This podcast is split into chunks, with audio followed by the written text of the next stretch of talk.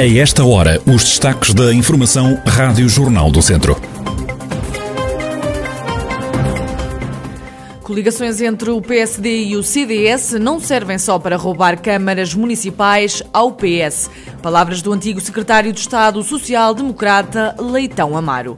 Os vereadores do PS na Câmara de Viseu denunciam mais um atentado patrimonial na cidade, desta vez no antigo Orfeão.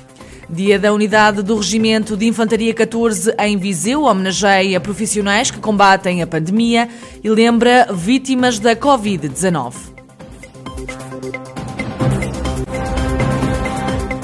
A atualidade da região em desenvolvimento já a seguir.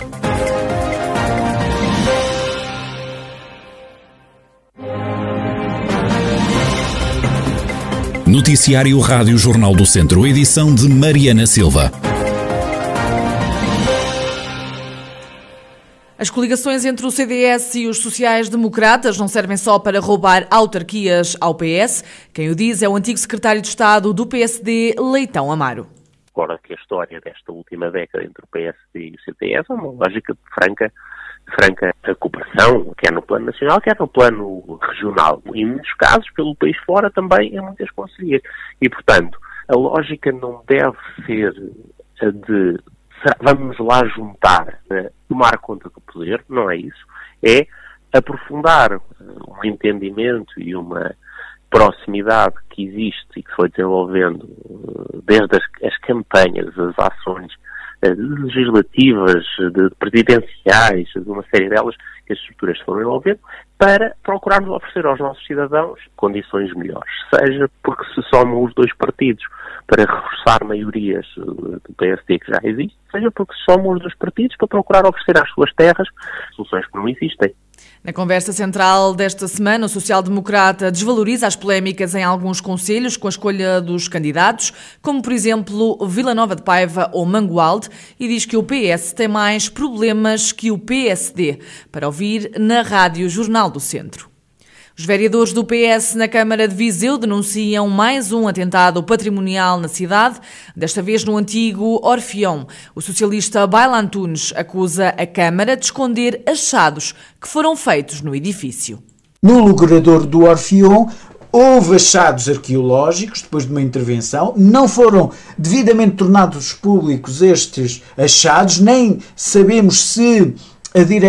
a Direção-Geral do Património Cultural foi avisada ou não. Estes achados, esta arqueologia está completamente ao Deus dará com vegetação, com terra, com muito lixo, muito lixo, e de facto, no logrador do Orfeão há um achado patrimonial que, mais uma vez, este executivo, apesar da propaganda também relativamente à valorização, conservação do património, mais uma vez não está a fazer o que devia. Esta não é a primeira crítica do género dos socialistas, já quando da descoberta de mais uma parte da muralha Afonsina, em obras que estão a decorrer junto ao mercado 2 de maio, a oposição alertou para a destruição do património, em particular para parte da muralha. Sobre esta matéria já respondeu, entretanto, a vice-presidente da Câmara, Conceição Azevedo, que começa por criticar a postura dos vereadores do PS os senhores vereadores da oposição lançam um alarmismo, como, fazem com outras questões, como foi o caso das árvores, agora é a muralha afonsina, portanto nós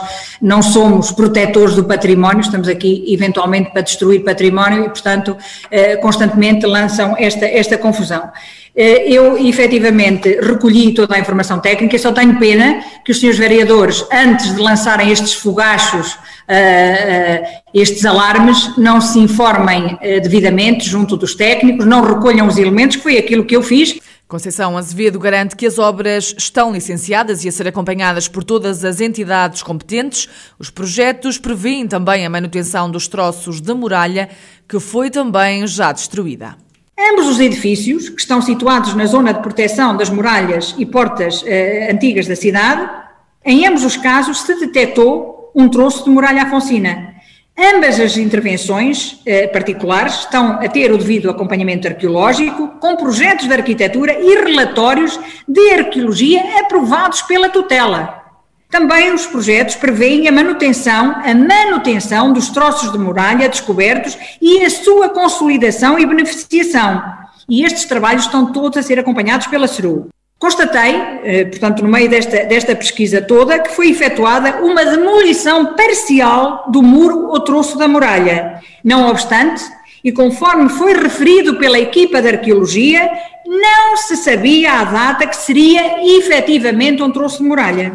Continua então a polémica em Viseu com a descoberta de novos achados da muralha da cidade.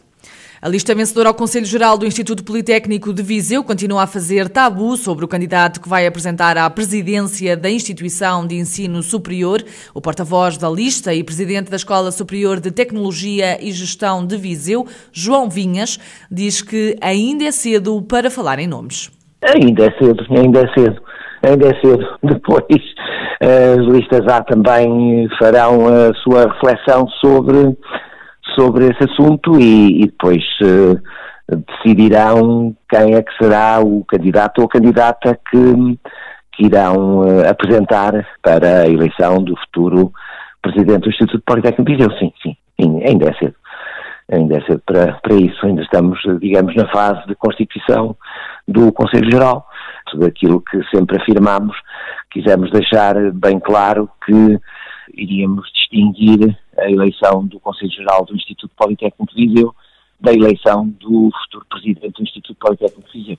A Rádio Jornal do Centro sabe que o candidato à presidência deve ser José Costa, antigo vice-presidente de Fernando Sebastião e que há três anos foi derrotado na corrida à liderança do IPV.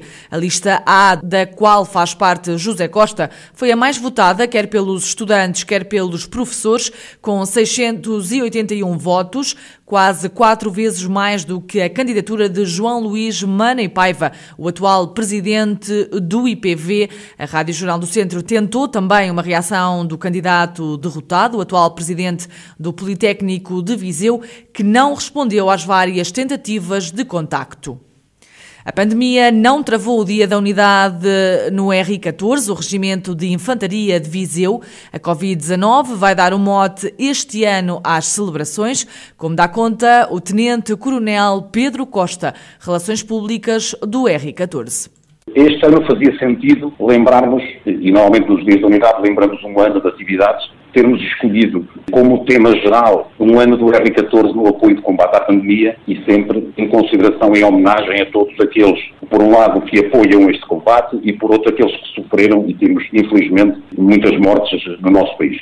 O dia propriamente dito das comemorações, vamos de forma simbólica, tão efetivo, reduzidos sem convidados, lembrarmos também estas pessoas. Tenente Coronel Pedro Costa, Relações Públicas do R14, Regimento de Infantaria, que foi criado há 178 anos na cidade de Viseu. Hoje celebra-se o Dia da Unidade. A homenagem é aos profissionais que combatem a pandemia e as vítimas da Covid-19. A pandemia trocou as voltas às famílias, também o Dia do Pai, que se celebra esta sexta-feira, vai ficar por celebrar em algumas casas, como adiantaram à Rádio Jornal do Centro alguns habitantes de Viseu. É difícil, com a pandemia, uh, comemorar o Dia do Pai. Não estou a contar porque isto está complicado. Enquanto não passar isto, não, não vale a pena estar a arriscar.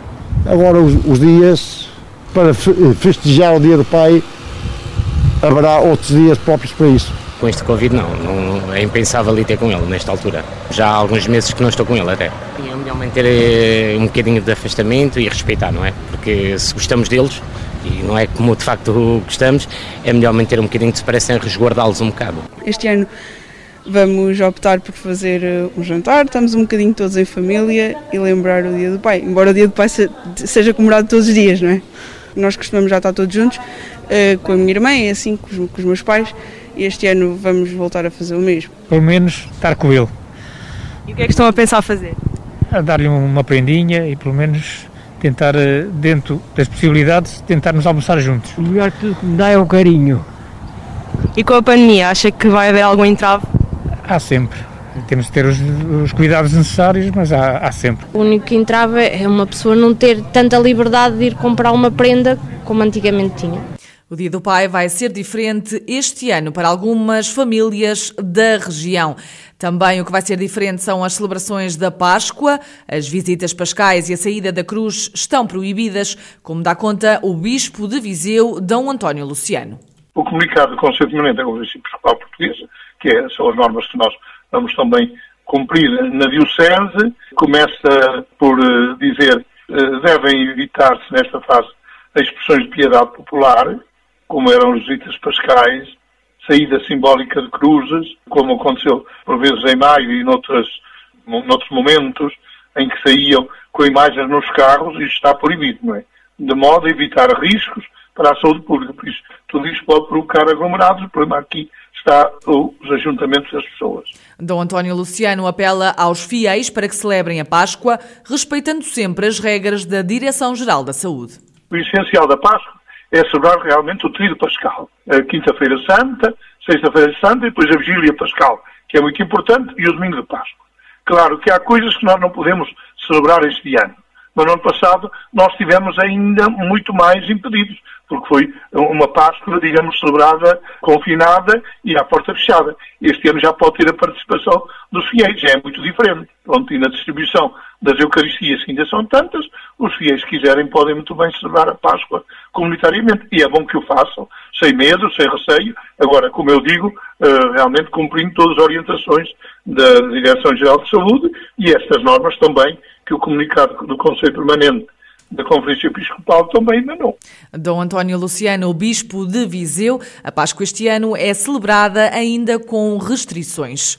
A Associação de Desenvolvimento Dão Lafões e Alto Paiva acaba de apresentar uma candidatura ao Programa Operacional da Região Centro com o projeto Mapa dos Segredos Gastronómicos. O presidente da ADLAP, João Paulo Gouveia, explica que ideia é esta resulta naturalmente de uma promoção da AVLAP numa parceria com os municípios da sua área de intervenção e a própria comunidade intermunicipal Viseu Dom Lafões. Temos também o apoio da Comissão Vitivinícola Regional, do do Turismo do Centro, Portugal e da Associação de Hotelaria e Restauração e similares de, de Portugal. Pretendem, através da AVLAP, com esta candidatura, no fundo, promover o melhor que temos, preservar também o melhor que temos, mas, sobretudo, também valorizar os ativos turísticos associados ao património, por um lado, cultural, por outro lado, gastronómico e também vínico, com a incorporação de valor no território Viseu, Viseu Dom Lafões.